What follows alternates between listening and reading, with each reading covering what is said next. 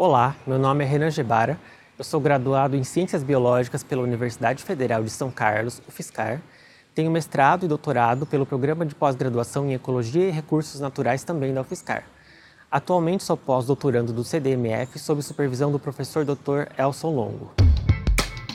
CDMF Pesquisa, um dropcast sobre as pesquisas desenvolvidas no Centro de Desenvolvimento de Materiais Funcionais, na voz dos próprios pesquisadores.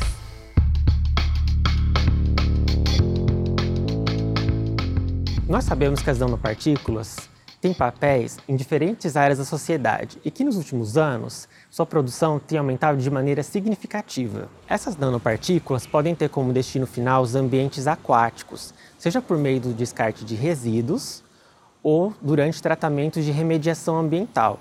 As nanopartículas de tungstato de zinco e tungstato de cobre, por exemplo, têm potencial na degradação de corantes, como essas nanopartículas podem ter como meio final os ambientes naturais, é de extrema importância que se teste a possível toxicidade desses compostos sobre organismos aquáticos. Então, o objetivo do meu pós-doutorado é testar a toxicidade das nanopartículas de tungstato de zinco e tungstato de cobre sobre dois organismos aquáticos, uma microalga e um microcrustáceo. As microalgas são essenciais para os ambientes aquáticos, uma vez que elas fazem parte da base das cadeias tróficas. E elas são responsáveis por grande parte da produção do oxigênio global. Os microcrustáceos são espécies chaves dos ambientes naturais, uma vez que são utilizadas como alimento de organismos aquáticos, como os peixes, por exemplo. Nas microalgas, nós iremos analisar densidade populacional, produção de espécies reativas de oxigênio fotossíntese dessas microalgas, conteúdo de lipídios e carboidratos e conteúdo de clorofila A.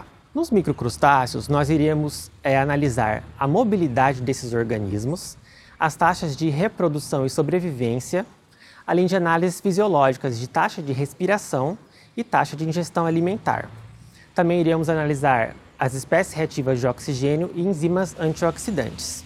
Nós esperamos que os resultados dessa pesquisa norteiem agências reguladoras no que se refere a determinar níveis seguros desses nanomateriais no meio ambiente. Obrigado. CDMF Pesquisa é uma produção do Laboratório Aberto de Interatividade para a Disseminação do Conhecimento Científico e Tecnológico, o LAB, e do Centro de Desenvolvimento de Materiais Funcionais, o CDMF.